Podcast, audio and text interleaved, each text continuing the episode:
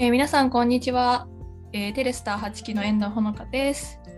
えーこの番組テレスターラジオは宇宙広報代理店テレスターが運営するポッドキャスト番組になっております。毎回ゲストの方をお呼びして宇宙に関わる、えー話をしていただくという番組になっております。普段は、えー、と個人の人をゲストに迎えてインタビューするみたいな形式が多いんですけど、今回はちょっと違った趣向にしております。今回ゲストにお呼びするのは東北大学 SF 推理小説研究会の中の SF 研の、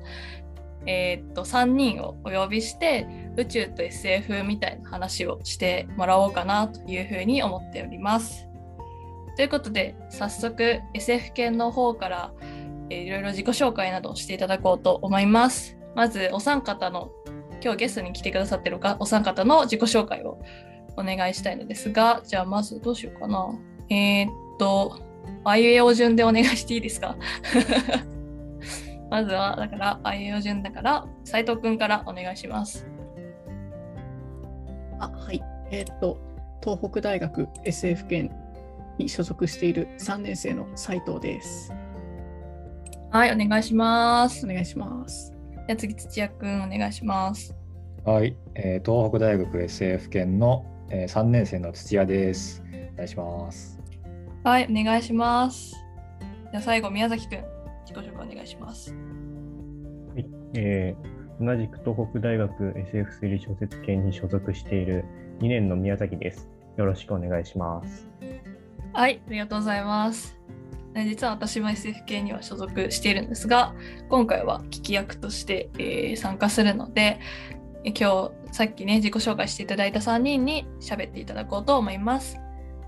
というわけで、まあ、SF 研がどういうサークルなのかっていうのをまず軽く説明していただこうかなというふうに思っているので、宮崎くんの方から SF 系に関して軽く自己紹介をお願いします。はいえっと、私たちの所属しているサークルは、正式名称を東北大学 SF 推理小説研究会と言います。まあ、あの SF 研と推理研でバラバラに活動している感じで、まあ、なんていうんですかね、オーストリア、ハンガリー、二重帝国とかコモンウェルスみたいな、そんなような団体だと思っていただければ結構です。えっと、OB にはですね、えーちょうど宇宙の SF を書いた、えーバナナ向きには最適の日々の著者である炎上父さんなどがいらっしゃいます。えー主な活動といたしましては、えーっとまあ、大体週1回ペースで、えーっと行っている読書会であったり、えっと、あとは、まあ、これは定期に行っている映像上映会などを行っています。まあ、えー部費とかはなくて、で、強制で参加しなきゃいけない活動もありません。比較的気ままに、えっと、活動している団体です。で、まあ、一応インカレとしては開かれているんですけど、まあ、現在では、まあ、東北大学の学生しか所属しておりませんが、まあ、他の大学の方でも、まあ、地理的に難しいという場合もありますけれども、一応歓迎はしております。えっと、まあ、年中部員を募集中という感じですかね。えっと、一応 SF 推理小説研究会の機関誌、えー標歴というものが、えーっとノえー我々のノートで、え公開されていると思います。今回は特集で、えー東北地方にまつわる小説というのを部員が選んで紹介しているので、えーぜひ、えーご興味がある方は見てみてください。はい、ありがとうございます。そうですね。結構私もまあ所属してあんまりなんだろう熱心にめちゃくちゃ参加してるタイプじゃないんですけど本当にいろんな人がいるし作品もガチガチのまあ SF と聞いて想像するみんなが何を想像するかちょっとわからないですけどような作品ばかりではなくて結構幅広い作品だったりとか映画作品もねいろんな映像作品見ているので、まあ、東北大の方でご興味のある方はっていうのと過去に別の大学だとどどの大学の人が参加してたんでしたっけ？宮城。宮城？宮城。宮城。学院女子大学、あれ順番ちょっと忘れちゃっうんたうんんですけど、うんうん。宮城の方が一人参加してくださってましたね。あ仙台の女子大ですねそうですね。なんでまあちょっとねやっぱ仙台の学校じゃないと地理的に難しいっていうこともあると思うんですけど、まあ、オンラインで活動する時もあるので、ぜひ興味のある方は、あの、ツイッターなどにご連絡いただければというふうに思います。はい。というわけで、えー自己紹介をしていただいたので、続いて、えーテレスターラジオのコーナーに移りたいと思います。えーコーナー空ごとですね。このコーナーでは、えーとゲストの方に最近あった、まあ、宇宙っぽい話、宇宙味を感じる話をしていただくというコーナーになっています。まあ、宇宙に関する近況報告みたいなものになるかなと思うんですが、そうですね。まあ、とりあえず事前に聞いていたところでは2つほど上がっていたので、まずそうだな、宮崎くんの方から最近あった宇宙味のある話お願いしていいですか？はい、えっと、私が最近宇宙味を感じたのは、えーこの前松島へ行った時ですね、日本三景の松島です。で、そこに、えっと、随岩寺っていうお寺がありまして、で、えっと、まあ、松島ってすごくこう、ちっちゃな島がたくさんあるぐらいなんで、すごく岩が柔ら柔らかい岩が取れるんですよ。で、結構そう、石塔とか石仏とかいろいろあって、で、随岩寺の境内にですね、高神塔っていうのを見つけて、えっとまあ、高神島っていうのは、まあ、北東七星だったり北極星だったりに、えっと、天帝っていうなんかエマ様みたいな神様がいるとする信仰に基づいて建てられたものでしてこれを見て、まあ、昔の人たちも意外に、まあ、その印象はあまり私は持ってなかったんですけど意外にも空に思いを馳せたんだなという気持ちになりましたね。うん、めっちゃいい話。すげえいい話ですね。なんか私まだ随岩寺行ったことなくて、ちょっと行き早く行かないとなってなりました、それ聞いて。ぜひぜひあの無料のところで見れるんでうんうんうん。本殿はちょっとお金がかかるんですけど、石塔とか石仏はあのお金払わないで見れるんで。なるほど。有料の手前のところにあると。はい。なので、仙台の天文クラスの方はぜひ足を運んでみてください。うん。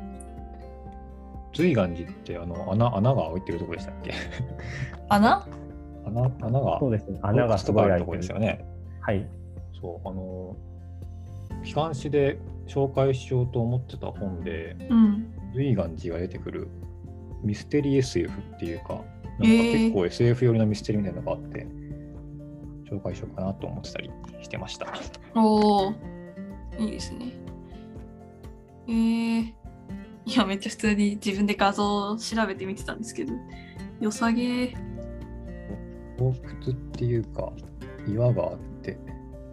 不思議なとこなんですよね。岩が掘られてて、その中に仏像が置いてあるみたいな感じなのかな。えー、多分、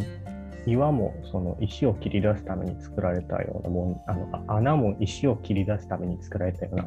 洞窟になってるんじゃないですかね。うんうんうん。そうだね。えー、楽しそう。じゃあ皆さん、随岩寺、仙台に来た際には随岩寺に行きましょう。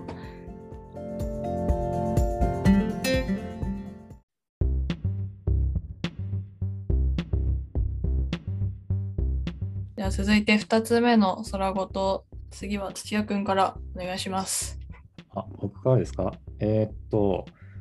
先月でしたっけ？そう、あの、シングルトラマンをみんなで見に行きましたっていうお話ですね。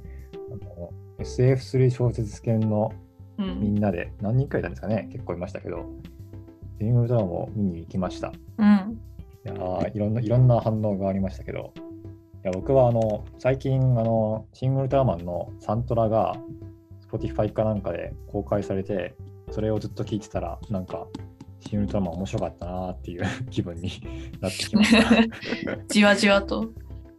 そう。で、遠藤さんはうんウルトラマン全く見たことないんですよね。ない。なるほどねウルトラマンセブンの歌しか知らない状態で見に行った。あ、セブン、セブン、セブンってやつね。そうそうそうそう。はい。え、で、どんな感じでしたか？新ウルトラマンっていうのは見てみて。それは、なんだろう、映画を、なんだろうえ映画についてというか、ウルトラマン全体についての印象か、それともそのシン・ウルトラマンっていう映画についての印象かっていう。いや、どっちでもいいですけど、まあ、から、ウルトラマンという存在を見てどう思いましたかっていうあああいう、なんだろう、ああいうヒーロー像なんだっていうふうに思って、確かになんか漠然と考えたことなかった。ウルトラマンがいる世界における人間の立場みたいなことを別になんか気にも留めてなかったので、なんかああいう揺れ動きがあるんだなっていうのは、そういう感じなんだって思ったっていうのはあるかもしれない。そううん。ね。ウルトラマンってまあ超強い人が人がって宇宙人がいたら、まあ、人間ってどうなるのかなっていうかどう思うんだろうみたいなとこはね、まあ、ずっと、まあ、描かれてきたところではあると思うね。ああ、そうなんだ。まあ、あとなんかでかくてよかったですね。いろいろ。あのそうここにいる全員がうシン・ウルトん。ラマン見てるんで、シン・ウルトラマン結構ネタバレしちゃうんですけど、気をつけてくださいっていうか、ああ、そっか。いいですか？ああ、そうですね。ネタバレ注意でちょっと一瞬、ネタバレ嫌な人は聞くのやめてください。微妙に微妙にしないようにしますか、じゃあ。微妙に、微妙にぼかします。はい。ど うこのま方には聞いてみますか？あ、そうですね。でもみんな、二人とも普通にウルトラマン好きなのか？宮崎くんは見てたって言ってたよね。そうですね、なんか、まあ、そんなしっかり見てたわけじゃないんですけど、幼稚園とかそれぐらいの時に、まあ、見てた感じですかね。やっぱそのさ幼少の頃にヒーローとしてさ一回この受容した歴史が自分の中にあるかどうかって結構でかい気がする。今回。え斉藤くんとかどうどうですか？一応見てたはず、多分ウルトラマンメビウスを世代的に見てたかなといううん。はずで、あのおもちゃとか持ってた記憶もあるんだけど、ああんまりその、うん覚覚えてないというか、結構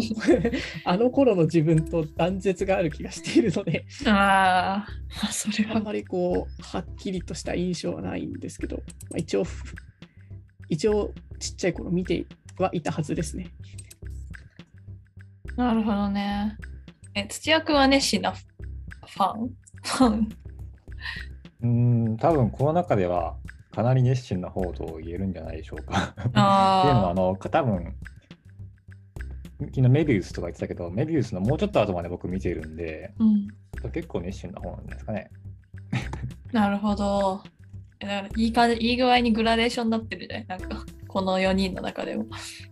それこそ、この2倍ぐらいの人数でウルトラマン見に行ったので、確か。全員に感想をちゃんと聞いてみたいけど、え、語り合いました？あの後。まあ、ちょっとは地下鉄とかで語ってありましたけどなるね。ほどね。あのシーンは、あの、あれだよねみたいな。そういう話よね。私は1ミリもわからないっていう。確か私はあの地下鉄じゃなくて徒歩,、うん徒歩帰宅組だったんですけど徒歩帰宅組は徒歩帰宅組であのあと1時間ぐらいこうママ ックに入ってああでもないこうでもないという話をしてましたね。めちゃくちゃレイトショーで見に行ったからね、あれね。そうだね。っていう感じで、こんな感じで、あの、みんなでな映画見に行くようなサークルでもあるので、映画を見る友達欲しい人とかもぜひ入会してください。っていう感じで、こんなくらいでいいかな。はい。というわけで、空ごと、ここまでにしたいと思います。ではですね、早速、本題に移っていこうと思います。今回、まあ、どういうふうに、えー、としていくかというと、えー、と SF と宇宙の話をしてくださいというざっくりとした私があのお題を出してですねで3人がそれぞれ、まあ、こういうことを話したいっていうのを出してくださったので、えー順番としては土屋くん斉藤くん宮崎くんの順番でちょっと持ち寄っていただいた話題をについて話していただこうかなというふうに思っておりますのでまずはトップバッター土屋くんからよろしくお願いします。はい、土屋です。えーっと、あ僕は一応日本立てになっちゃったんですけど、大体一応方向性としては一緒なんだけど、えーっと、まあ僕は多分この中でもかなり宇宙に対して極めて楽観的かつロマンを持っている人間だと思ってて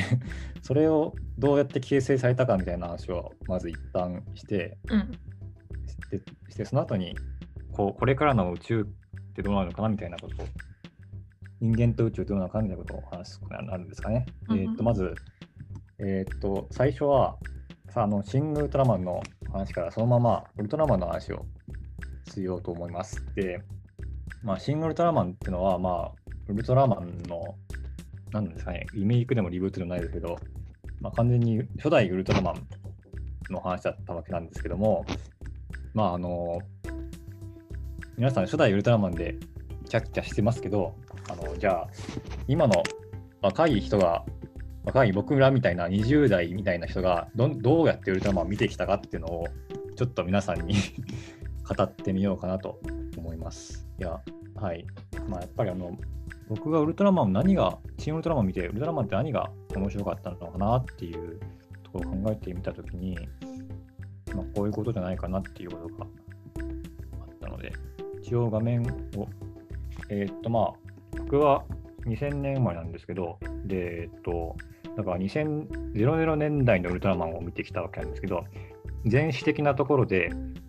えーっと平成三部作っていうウルトラマンがありまして、それが96年から96年のティガと97年とウルトラマンダイナとウルトラマン98年のガイアっていうのが一応平成三部作っていう扱いになってるんですけど、まあ、それはまあ見てないと 生まれたいので。で、見てるのが、えーと2001年のコスモスからですね。まあ2001年なんでもう生まれて間もない頃なんで、まあリアタイでは見てないんですけども、でウルトラマンコスモスっていうのは、えーっと、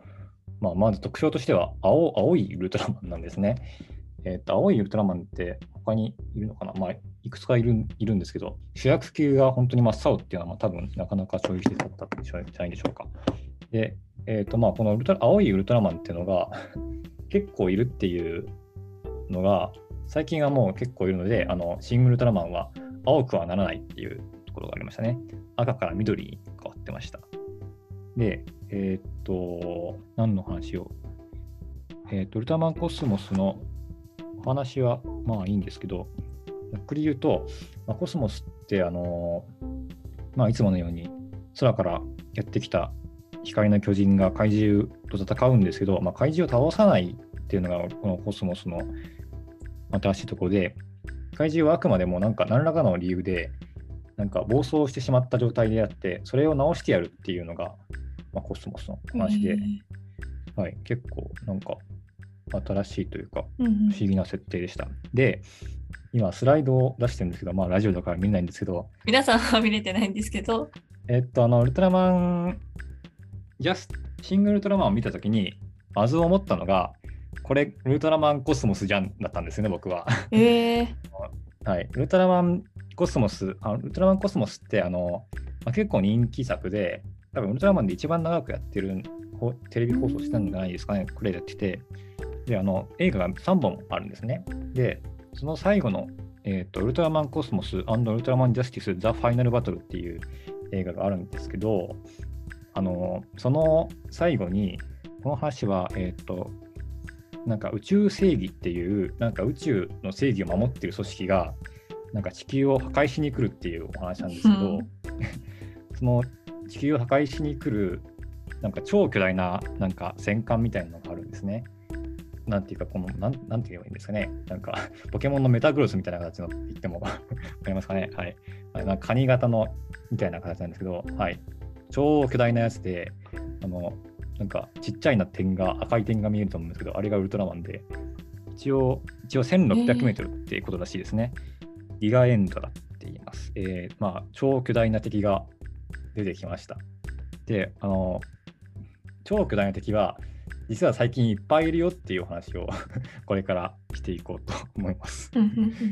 まあ、何の話かっていうのは一応言わないんですけど。はい。で、あとこの、この映画で面白かったのは、ジャスティスっていうウルトラマンが出てくるんですけど、まあ、そのジャスティスの変身者が女性だったっていうのも、まあ、女性のから体をしてたっていうのも面白いところでしたね。うん多分女性変身者ってあんまりないんですけど、はい。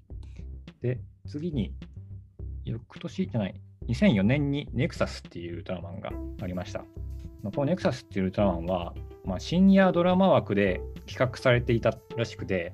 まあ、結構あのお話と絵作りがすごく暗いんですよね。だからまあ当時3、4歳だった僕はよく理解してなかったと思うんですけど、であのネクサスの特徴として変身者が変わるんですね。で、まあ、何人かいるんですけど、その中にも女性もいました。はい。ネクサスはあんま語れないんですけど、次に、えーっと、次にウルトラマンマックスっていう2005年にありました。えーっと、ウルトラマンマックスはなんかセブンみたいな姿としてアイスラッカーを持ってるっていうやつなんですけど、ウルトラマンマックスえーっと、そう、ウルトラマンマックスの最終回の敵が、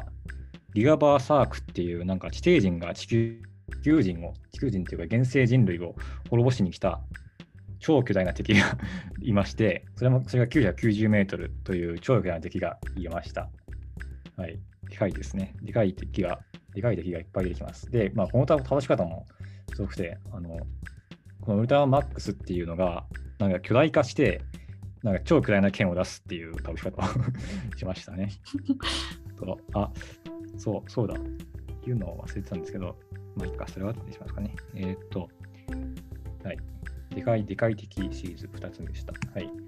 次に、えー2006年ですね、ウルトラマンメビウスがありました。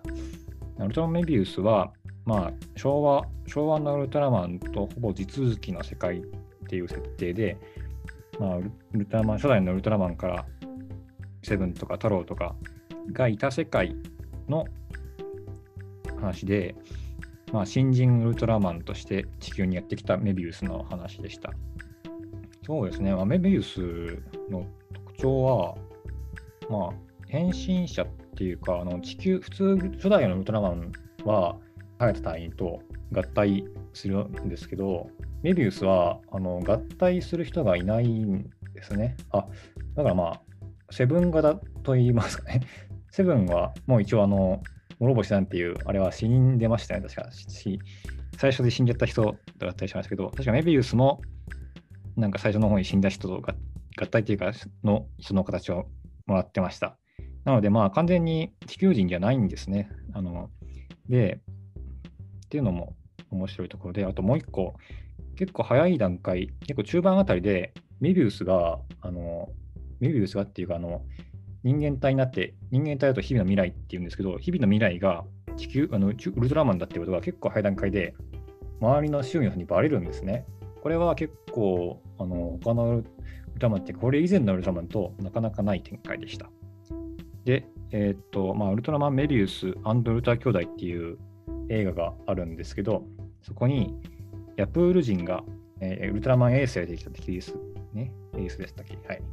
のヤプール人が作った、なんかユーキラーザウルスネオっていう怪獣がいまして、それが、えー303メートルっていう巨大な 怪獣がいました。巨大怪獣シリーズ3つ目ですね。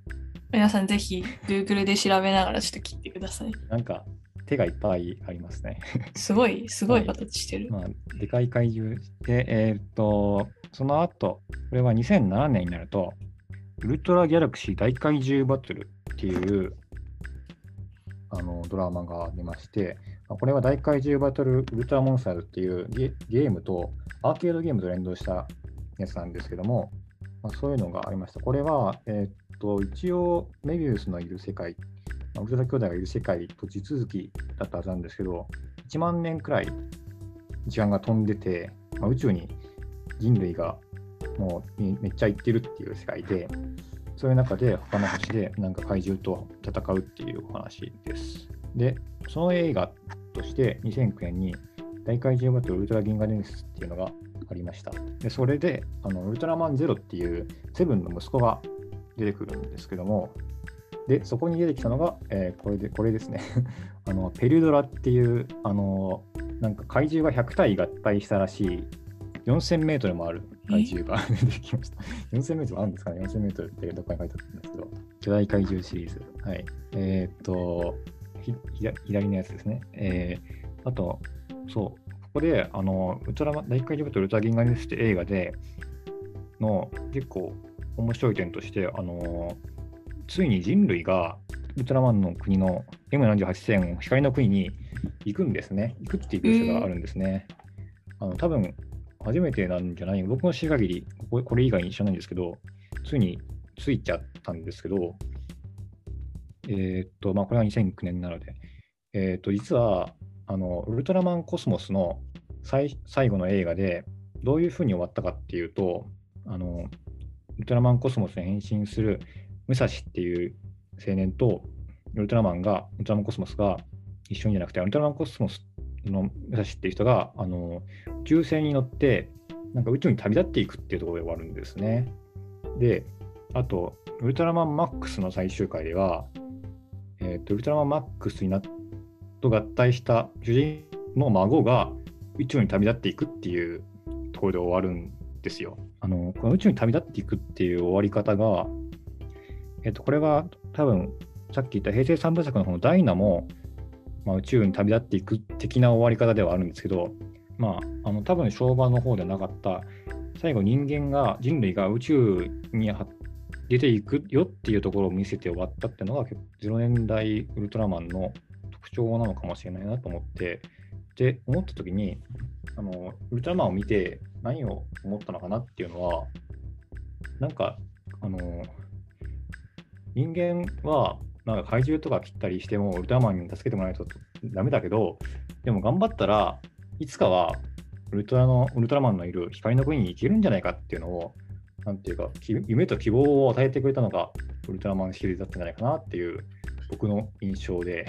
支えられて科学に対するロマンというか希望を持って接してるんじゃないかなと思いますね。で0年代ウルトラマンの求めでした。うんうんうんで、あの、えっ、と、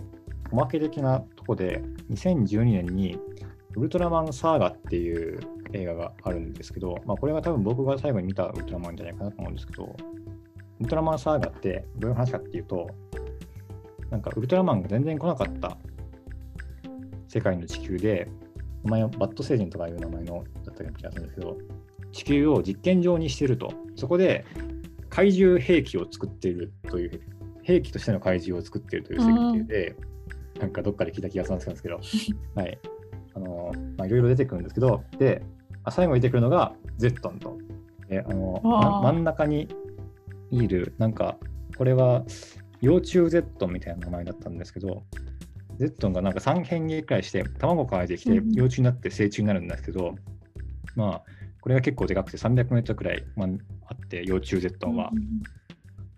で、成虫になると、成虫になるとなぜかなんかちっちゃくなっちゃうんですけど、ハイパーゼットンって言って、なんかすごく強かったんですね。だから、あの、ゼットンは意外と遊ばれてきたよっていうお話です。えっと、もう一匹 EX ゼットンっていうのがいまして、EX ゼットンは大怪獣バトルウルトラモンスターズの多分ゲームの方に出てきたやつなんですかね。一応映像化もされてますけど、はい。ゼットンはだから最近いっぱい遊ばれてます。何の何の話なんでしょうか。えーっと、って感じですね。はい。だからまあ、だから 0, 0年代ウルトラマンを見て僕が思ったのは、やっぱりいつか宇宙に人類が出て、ウルトラマンとか、なんか他の異星人がいるかもしれないけど、そういう楽しい宇宙に行けるんじゃないかなっていう素朴な希望をもらったウルトラマンでした。いい話ですね。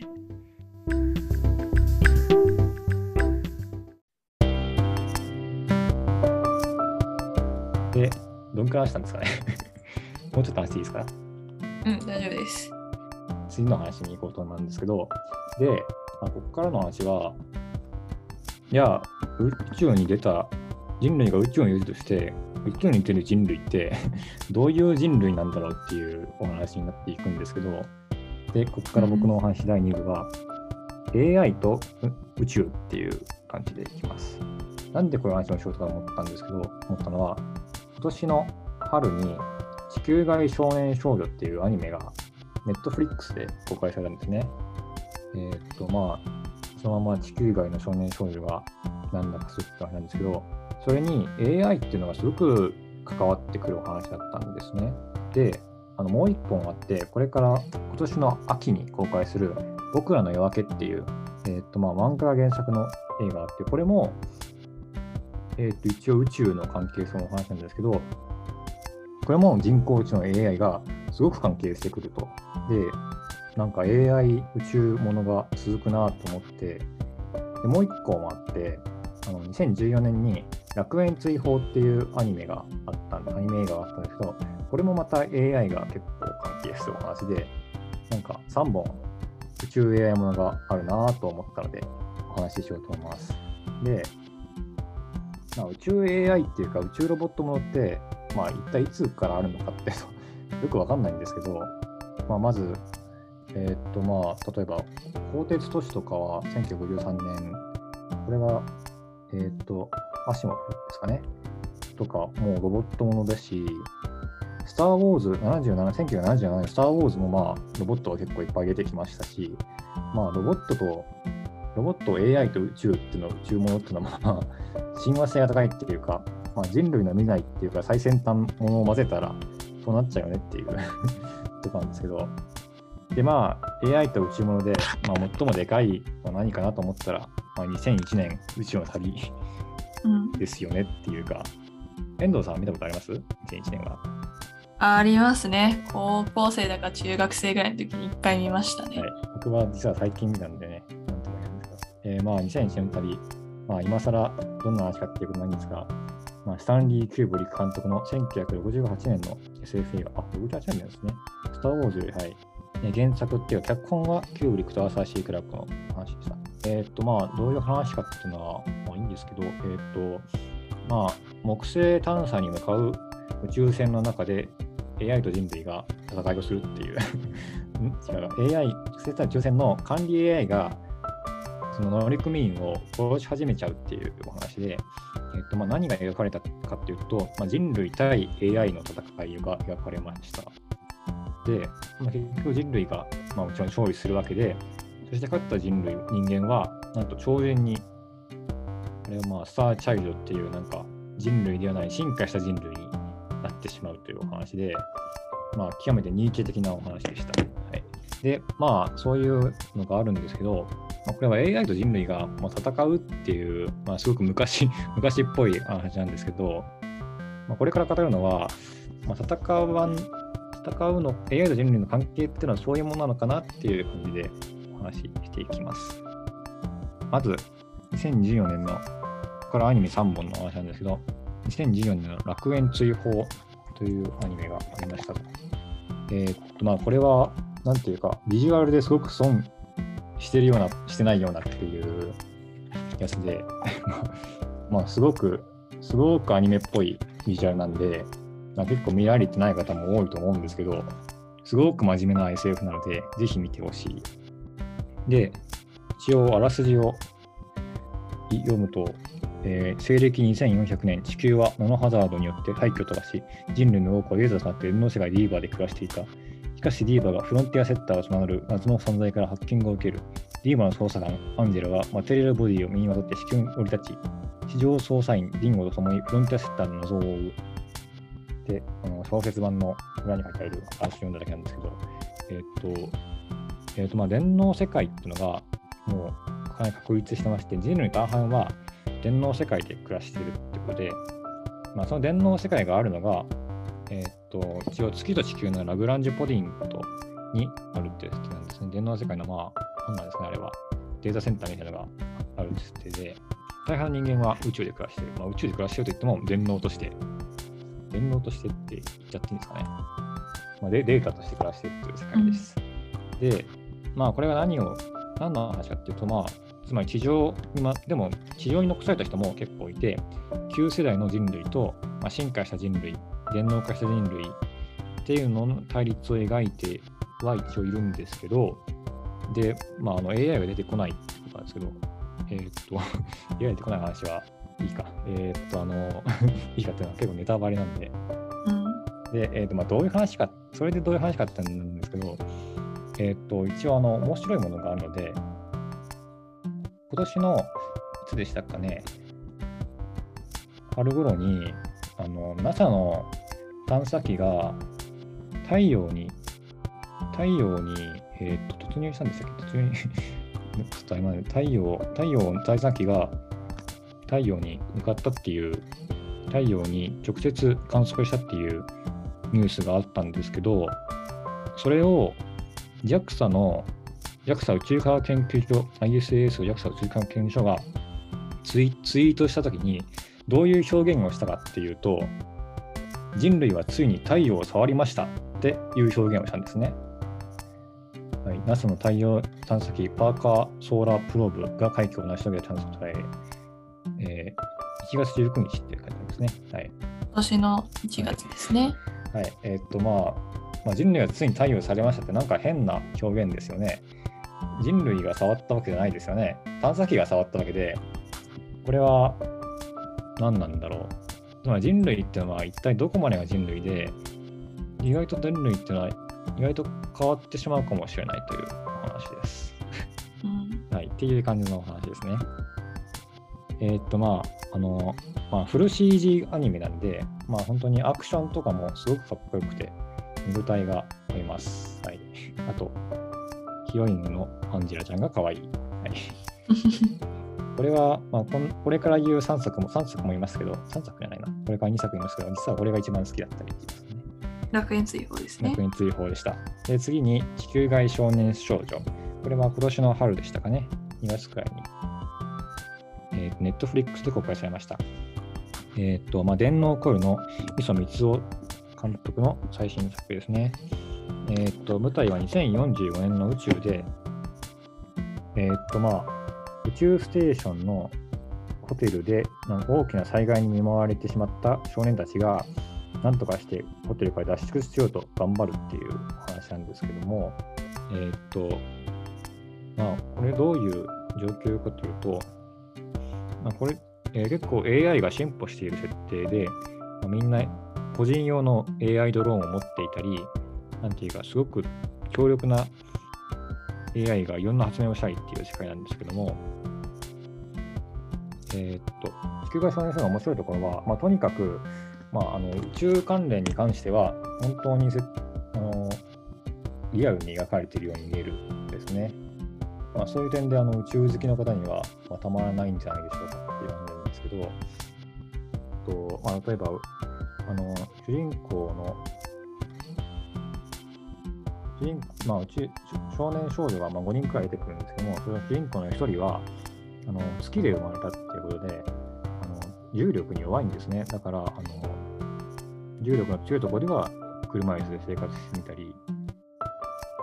ろいろと本当に徹底が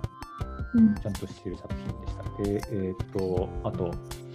まあ、あの、日本の宇宙好きとしては、まあ、熱くならざるを得ない、おこれをここで使うかみたいな接点を出して出てきたりして、まあ、宇宙好きの方はぜひ見てほしい作品ですね。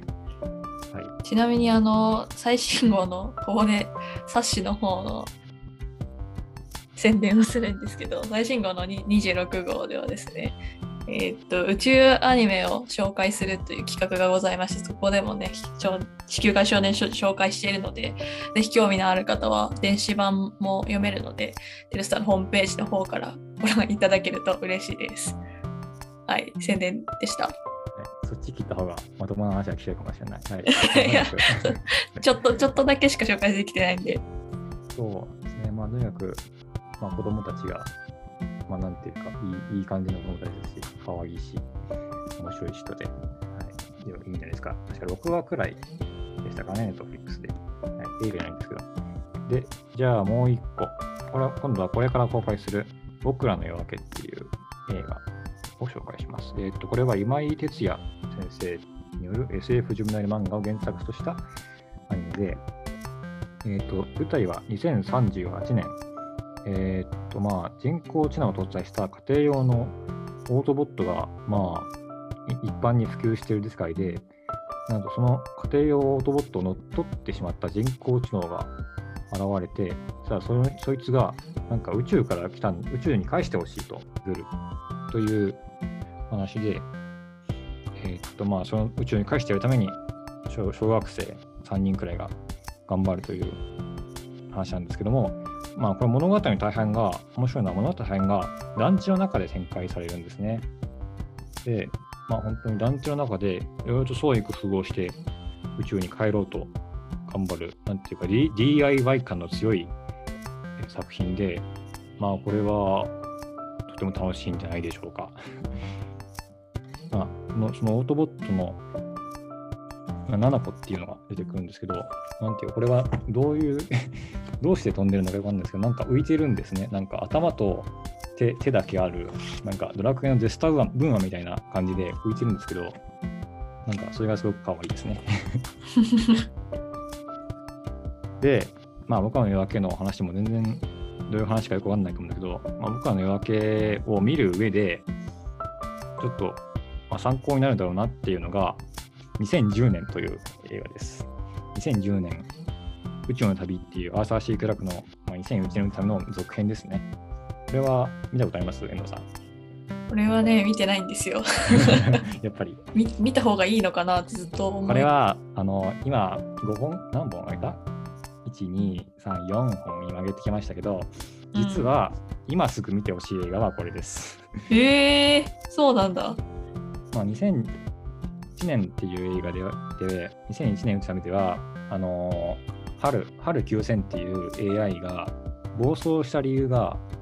少なくとも映画の中では書かれなかったんですね。で、まあ、その理由が描かれるんですけども、まあ、てかまあ、知ってる方は多分知ってるでしょうけど、えっ、ー、と、あれ、原作っていうか小説版では普通に書かれるんでしたっけ？宮崎くん。2010年うちの旅かどうかは分かんないですけど、シリーズでは結局書かれます。1年の方で。あ、2001年の方あどうなんどうでしたっけ結局なんかシリーズが続いてて、その、結局は明らかになるはずです。3001年までには。ああ、一応3001年の方も読んでないんでわかんないんですけど、一応2010年の時点で、まあ、結構重大な理由が明かされるんですけども、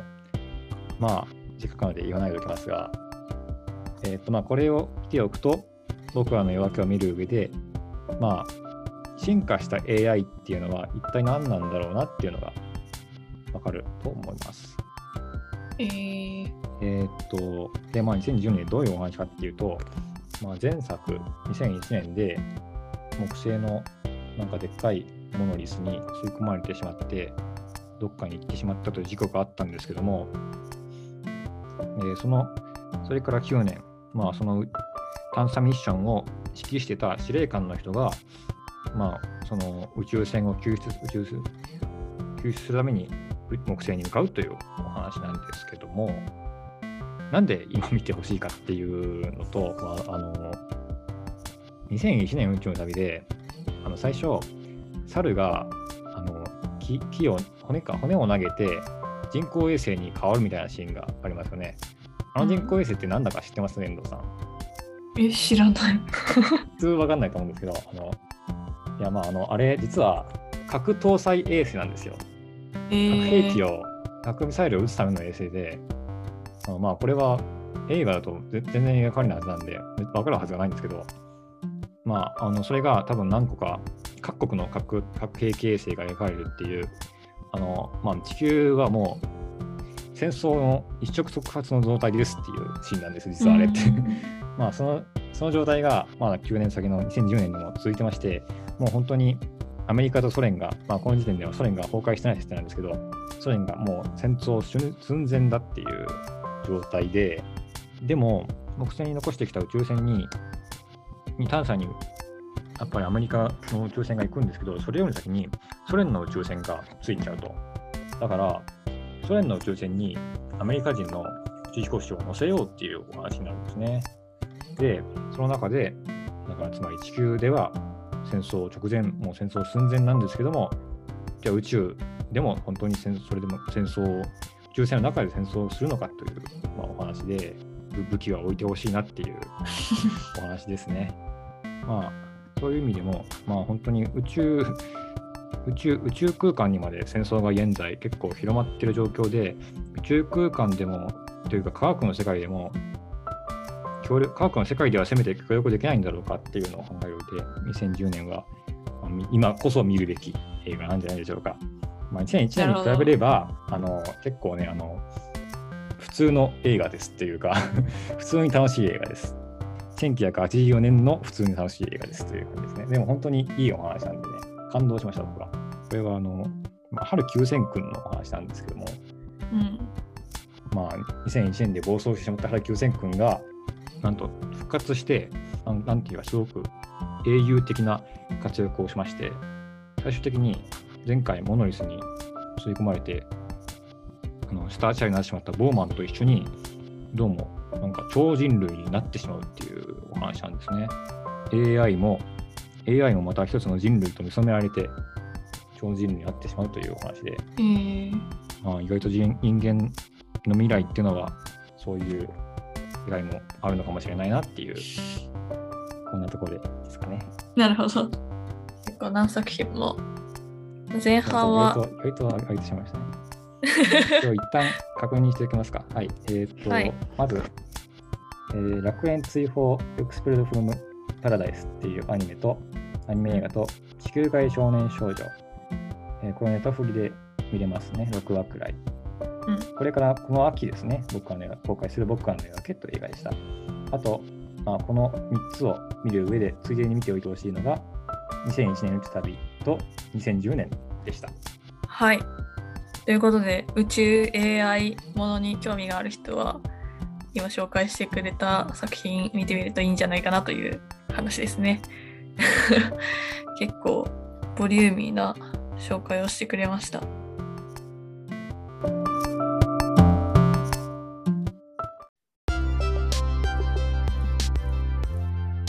じゃあこの流れでですね、ちょっと次、斉藤くんに話してもらおうかなと思うのですが、斉藤くん、お願いできますか？はい、大丈夫です。はい、えーっと、じゃあ、そうですね、土屋くんが宇宙、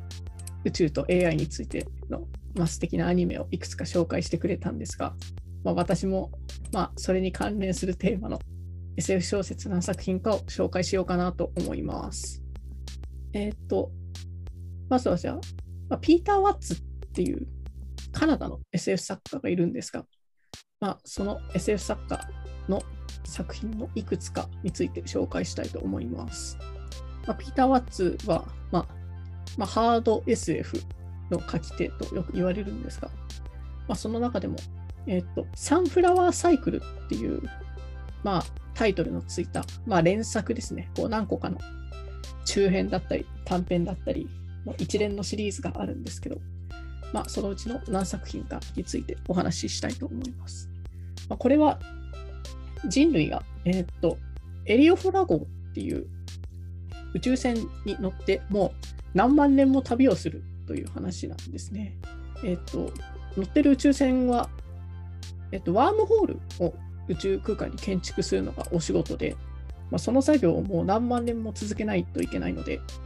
人類は基本的に冬眠をしてるんですね、宇宙船で。大体はみんなが寝てる間に、あ寝てるというか冬眠をしている間に宇宙船がワームホールを建築してくれているんですが、どうしても機械だけじゃ、要するにその宇宙船を制御している AI だけじゃ、まあ、対処しきれない問題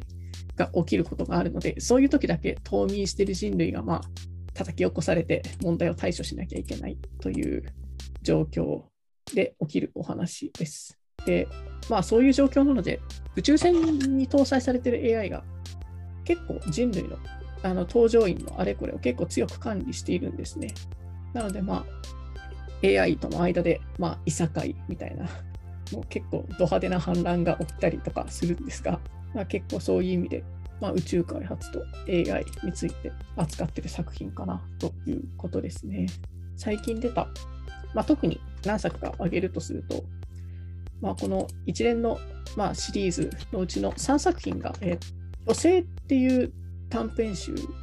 載ってます。えっ、と、巨星です。巨大な星と書いて巨星です。巨星ピーター・ワッツ傑作選という、まあ、短編集みたいなのがあって、そこに、えっ、と、まあ、その宇宙船が宇宙で遭遇するいろいろな出来事ですね。巨大生命体と遭遇する話とかが掲載されています。で、あとは、まあ、同じシリーズの、こちらは、えっと、独立した、まあ、中中編から、まあ、ちょっと短い長編という感じでしょうか。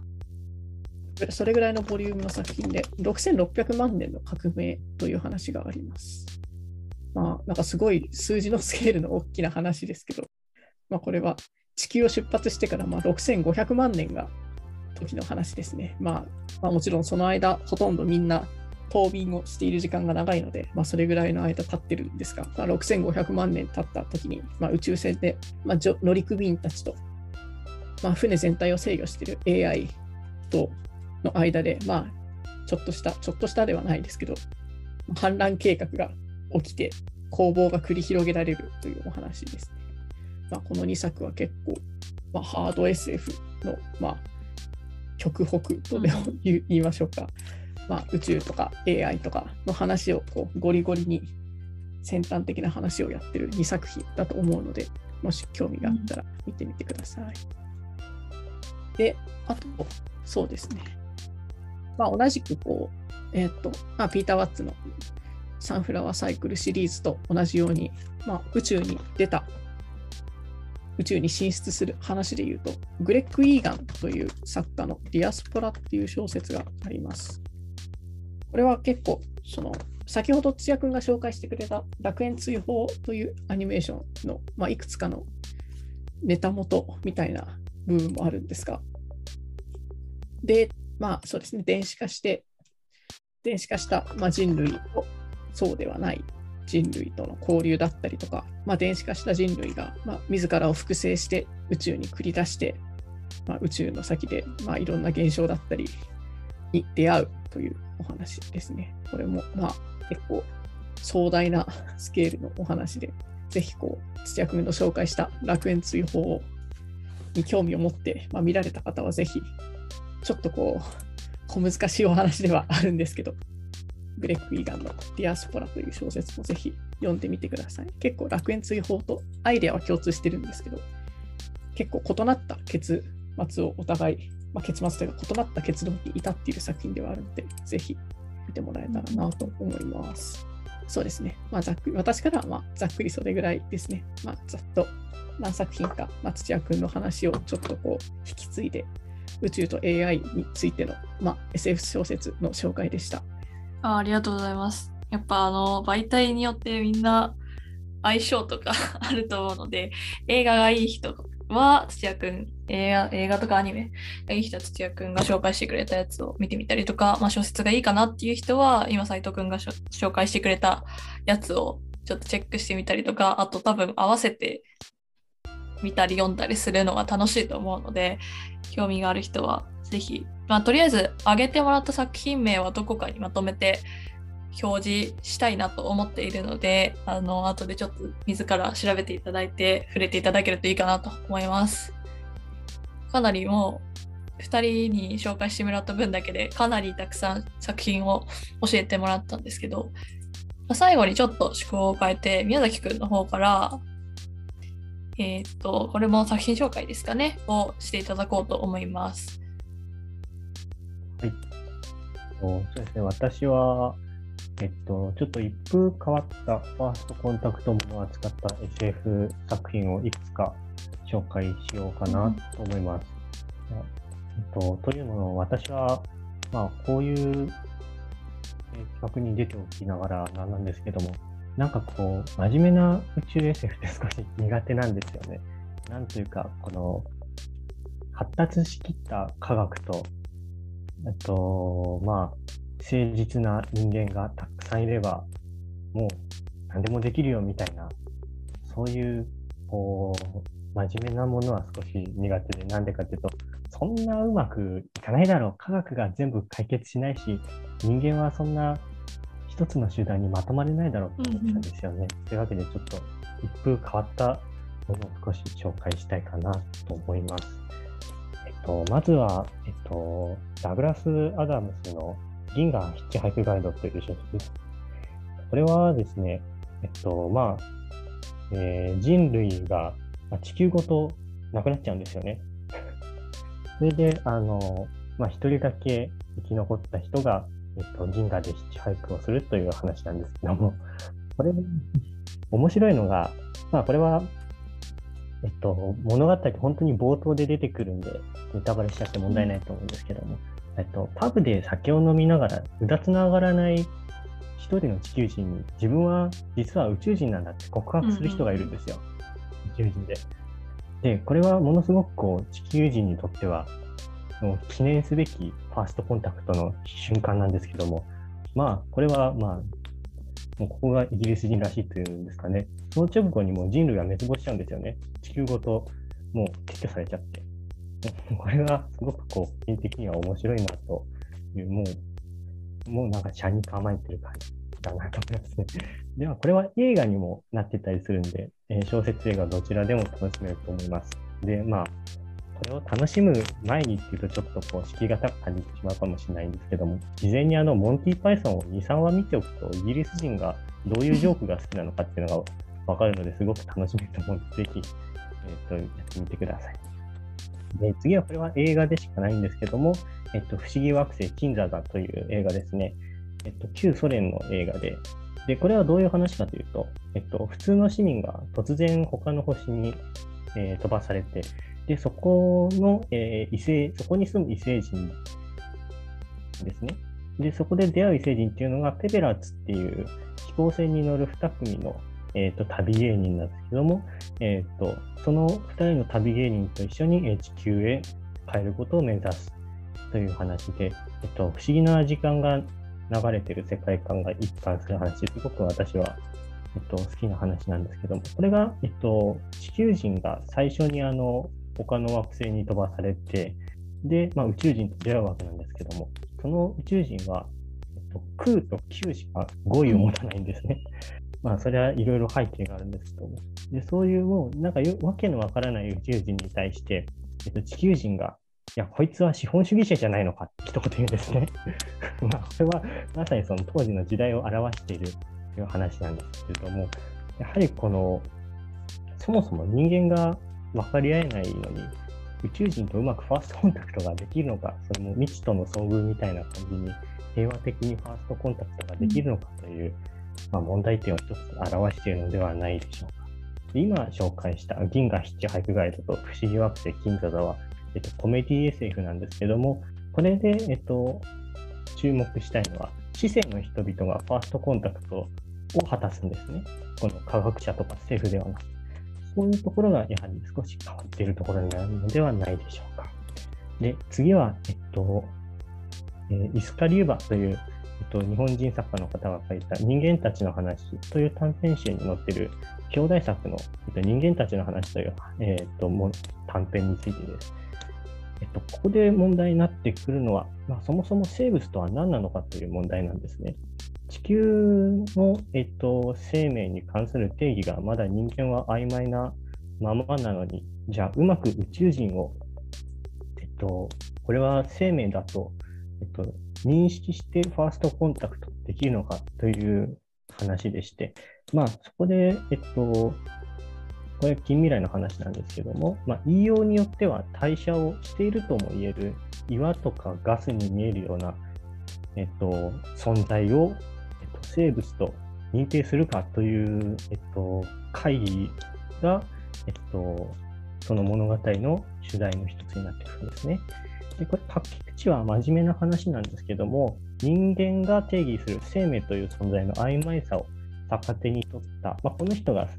のデビュー作である横浜駅 SF から続くシニカルさを感じることができます。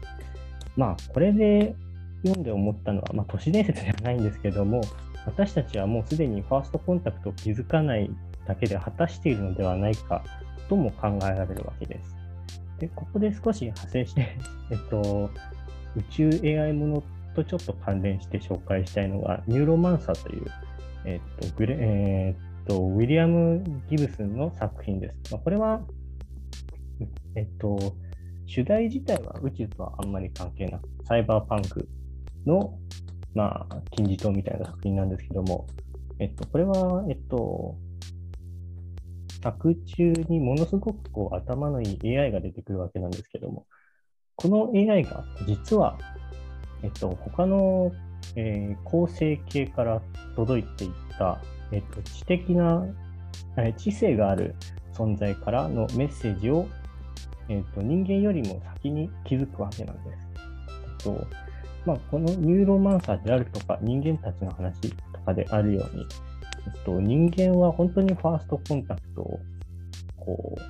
っきりと認識した上でできるんだろうかという問題を描いていて、個人的には好きな話です。で、えっと、ここでもう一つ紹介したいのは、まあ、これは作品というよりも作家で、えっと、森夏子という方が、えっと、日本の SF 作家でありまして、この方が結構そのファーストコンタクトものの作品を書いているんです。で、例えば、えっと、西城秀樹のおかげですという、日本 SF 大賞かなんかの候補にもなったんですかね。えっと、その短編集の中にも、えっと、西城秀樹のおかげですとか、地球娘による地球外クッキングという2つの、えっと、ファーストコンタクトにまつわる作品が書いてありまして、ここで面白いのは、えっと、よくあるファーストコンタクト作品っていうのは結構、なんだろう、地球のために、人類の存続のために、まあ、これは例えばインデペンデンスデーが人類の存続のためにみんなで戦う、うん、あと地球人類の社会とか科学の発展のために、えっとまあ、宇宙人の力を借りようとか、これを、えっと、宇宙人をまあ持ち帰って、えっと、科学の発展に使おうみたいな、そういうことをするんですけども、この2編はもう完全にエゴが勝つんですよ。人類の存続とか、人類の科学の発展とか。ここがすごくこう、なんだろう、もう、うん、くだらないというと失礼かもしれないですけどすごく、の、面白い作品だなという感じですかね。でちなみにこの西城秀樹のおかげですっていう、えっと、短編集は、日本 SF 大賞の、あの、候補作にもなったんですけども、結構過激な描写が多いんですよね。だからまあ、私は高校生の時に学校帰りに書店で買ったんですけども、ちょっとなんかそれを知ってちょっと恥ずかしくなって、でまあ、同じ週末ものがモチーフになってる「渚にて」っていう草原から出て分厚い SF があってそれと一緒に買ったっていう思い出があるんですよね。カモフラージュ的な感じ。そうなんですよね。そういう、なんたら、うん、高校時代の淡い思い出のある作品ですね。で えっと、えー、最後になりますかね。えっと、まあ、同じ森夏子というか、えー、方が書いた、陽本流理観という、これは、えっと、短編集とかには載ってなくて、えっと、雑誌掲載のみだと思うんですけども、SF マガジンの2007年2月号に、えっと、掲載された作品で、まあ、ここで描い、えっ、と、これはどういう話かというと、まあ、ちょっと、こう、なんとも言い難い形をしている宇宙人と、えっと、大学生の千里が、まあ、たまたま、えー、出会いまして、でそこで、まあ、千里の、まあ、えっと、知り合いというのが、なかなかこう個性が強い人たちで、それ、そういう人たちが、その宇宙人をどう扱うのかみたいな話なんですけども、えー、これは、まあ、宇宙人という、まあ、人間からしたらアブノーマルな存在と開校しているという話であるとともにですね、まあ、その千里の、えっと、所属している、えー、サークルが、ジェンダー犬というサークルで、えっと、まあ、今まで一般的だと、まあ、考えられてきたというか、まあ、押し付けられてきたような、えっと、異性愛を、えっと異性愛にとらわれない生き方をした人たちが比較的たくさん集まってまして、えっと、つまりですね、えっと、この作品自体が、えっと、私たち SF 読者とか、読者と、えっと、と異性愛ではない愛情の形を持った人という存在との開口という意味でのもう一つのファーストコンタクトを果たしているのではないだろうかとえー、私は思いました。で、これらの作品、今まで紹介した作品を、えっと、えー、通じましてですね、じゃあ、果たして人間はファーストコンタクトを成功させられるのかというのは、ちょっと今私が今、不思えーと、疑問に思っていることでありまして、もしかしたら人間たちの話とか、ニューロマンさんのように、もう気づかないとか、まあ、知らないうちに隣に宇宙人がいたとか、そういうこともあり得るかもしれませんし、もしくはですね、えっと、まあ、こんなのは生物じゃないとか、こんなのが、えっと、宇宙人であるはずがないとか言って、認めずに、えっと、ファーストコンタクトがなかったことにされるのではないだろうか、という可能性もあるのではないかと私は思うわけです。じゃあ、こういう、えっと、作品を通して、じゃあ人間たちはどうやって外の世界の、えっと、にいるかもしれない宇宙人とファーストコンタクトをどうやったらうまく果たせるのかちょっと考えていきたいなと思いました。以上です。はい、ありがとうございます。いいテーマ性が一貫していていい紹介、なんか好評みたいになっちゃった。素晴らしいですね。やっぱファーストコンタクトものというか、まあ、それも一つのジャンルとしても言えるようなあれですけど、まあ、私は今上がった作品だと、銀河ヒッチハイクガイドはすごい好きで、あれはいいですよね。あの感じがいいですよね。もう全員不真面目みたいな。うーん。なんかそう結構やっぱわかんない。私の想像する一般的な SF として想像されるものは、うんやっぱあのそれこそ2001年宇宙の旅とか結構ガチガチな感じなんか科学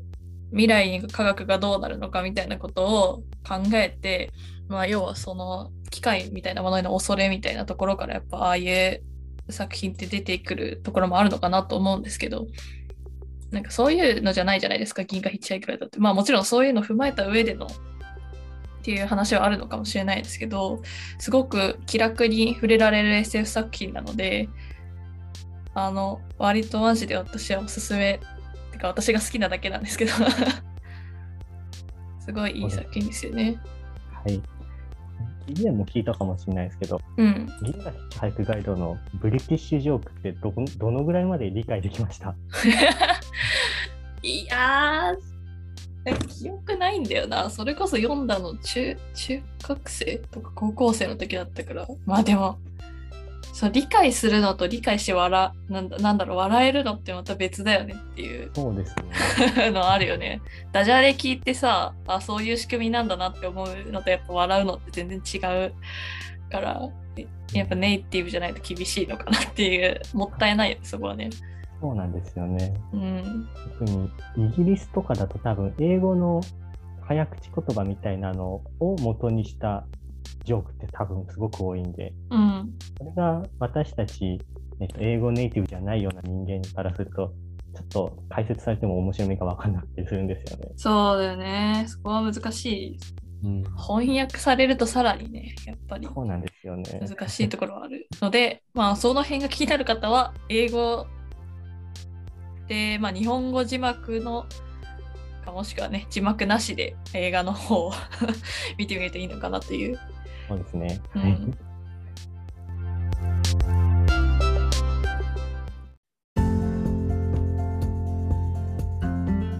というわけで、えー、と3人から結構たくさんの作品を紹介していただいたんですが、まあ、一通り、まあ、お互いの話聞いてみてなんか感想とかありますか？すごい雑な振り方になってしまいましたけどなんか土屋くんとかどうですか？他の2人の話聞いて。えっ、とディ、アスフォラでしたっけ？楽園追放のが、あれは読んでないんで、読まなきゃなと思った次第ですけども。えっ、と、まあ、結構楽園追放自体も、まあ、結局最終的な人類はどうどうなっちゃうんですかねっていうのは、いろいろと いろんな見方を見せるやつなんで、まあ、うん、気になりますね。なるほど。斉藤くんのどうでしたか？あそうですね。あの宮崎くんが結構、うん。まあ、幅広くいろいろな作品を紹介してくれて、そう、まあ、銀河ヒッチハイクガイドとかは、私も、確かに、私も高校時代ぐらいなので、そうですね、まあ、あと、土屋くんとかも、あの、ディアスポラは、まあ、物質とかにもあるのかな。私を貸そうと思えばお貸しできるので、まあ、ぜひ、はい、だいぶうん、そうですね。まあ、この場でも割とこう、なんだろうな、読まなきゃいけないなという、読まなきゃ見なきゃなっていうのがお互いに出てきたんじゃないかなという感じですね。はい。まあ、結構、今の時点で1時間ぐらい喋ってたかな。はい。えーかなりの数の作品に言及していただいたので、まあ後でちょっとリストアップしてどこかしらに載せられればいいなという感じで思っておりまして。で結構多分わかんない。SF 全然触れない人とかが聞くと多分聞いたことない作品の数も結構多かったんじゃないかなという感じがしますね。なんか一応この SF 犬とテレスターのまコラボというかの企画としてラジオこのテレスターラジオですね。ともう一つ記事を何らかの形で出せればなというふうに考えているんですが、まあ、今の時点ではまだ全然内容を詰めていなくてですねこのラジオでは話さなかったこと、とりあえず決まってるのは、ラジオで話さなかったことを、まあ、記事にしようという感じで、え考えておりますので、そちらの方も、あの、えっ、と、多分 SF 犬のツイッターとか、テルさんのツイッターで、まあ、インスタわかんないけど、SNS で、あの、宣伝があると思いますし、多分完成していたら、このポッドキャストの概要欄とかにもリンクが貼ってあると思うので、そちらの方からぜひご覧いただければなというふうに思います。はい。というわけで、基本的には、まあ、SF 系のお三方に、えっ、と、宇宙と SF でなんかないですかって言って、いっぱい作品紹介をしていただいたという回になりました。で、最後にもう一度、もう一度というか、改めて、えっ、と、SF 犬と、まあ、テレサですね、双方から、まあ、ちょこちょこ宣伝というかお知らせがあるので、その話をして終わろうかなと思います。えーお知らせが3つございまして、1つはさっき触れた記事ですね。SFK コラボの記事が出ますよと。で、まあ、これは、えっ、と、SFK のノートの方に載せるという感じで大丈夫ですか？あ、はい、大丈夫です。はいぜひぜひ。そうですね。まあ、ノートの方のそのアカウントとかも、なんかどっかテルスタラジオとかわかんない。なんかリンク載せると思うので、あのそちらの方からチェックしていただければなというふうに思います。で、えーっと、もう一つレスターからの宣伝がありまして、えーっと、宇宙犬というウェブサイトですね。えーっと、宇宙とかと関わりのある研究室とかを載せている、えーウェブサイトなんですけど、えーっとね、ちょっとまだ、あの、定かではないんですが、えーできれば7月中には、あの、まあ、アップデートというか、サークルを載せようというふうに考えております。で、その中の一つとして SF 系も掲載する予定ですので、ぜひそちらの方も宇宙系もちょこちょこ皆さん覗いていただければなというふうに思いますし、あのうちぜひ載せてくださいとか、こういう研究室、サークル、あとイベントとかあるよっていうのがもしあれば、あの宇宙系の方でね、お問い合わせの、えー用のメールとか、あと SNS があるので、そちらの DM などでお知らせいただけるといいかなというふうに思います。ぜひよろしくお願いします。で、最後ですね、えー、ともう一度ちょっと機関誌の予告を宮崎お願いしていいですか？あはい、えー東北大学 SF 推理小説研究会は、えー機関誌を出すことと相なりまして、えっと、ノートで、えー公開することになっております。で題名は「氷歴」という題名です。えー創刊号の特集は、えー東北にまつわる、えっと、小説の紹介ということで、えっと、部員がそれぞれ、えっと、自分が好きな東北関連の小説を、えっと、紹介していますので、えっと、お手に取ってというか、まあ、ノートを調べていただければと思います。その他、まあ、企画記事ですとか、えっと、創作とかもありますので、ご興味がある方はぜひ読んでみてください。はい、ありがとうございます。ちなみに、あの、一応、これラジオなので、あの、表歴、どういう漢字で書くのか教えてあげてください。氷にですね、えーっと、砂礫とか、えっと、石片に、えっと、楽の旧字体を書いて氷歴と言います。はい。という題名の機関誌がいつですか？出るのは。出るのは7月1日を予定しています。はい。というわけで、ちょっと、えーっと、出ていたらリンクを載せておきます。出ていなかったら、えーっと、SF 系のツイッターを、まあ、多分、テレスさんのツイッターでもリツイートしてくれるかな？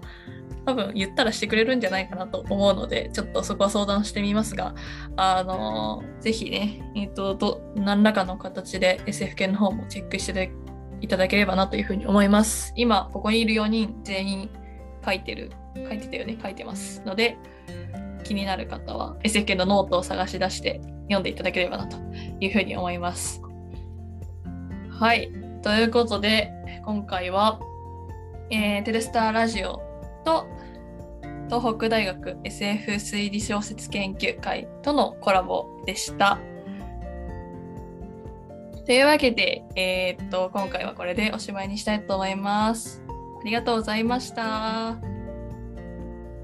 がとうございました。ありがとうございました。はい、ありがとうございます。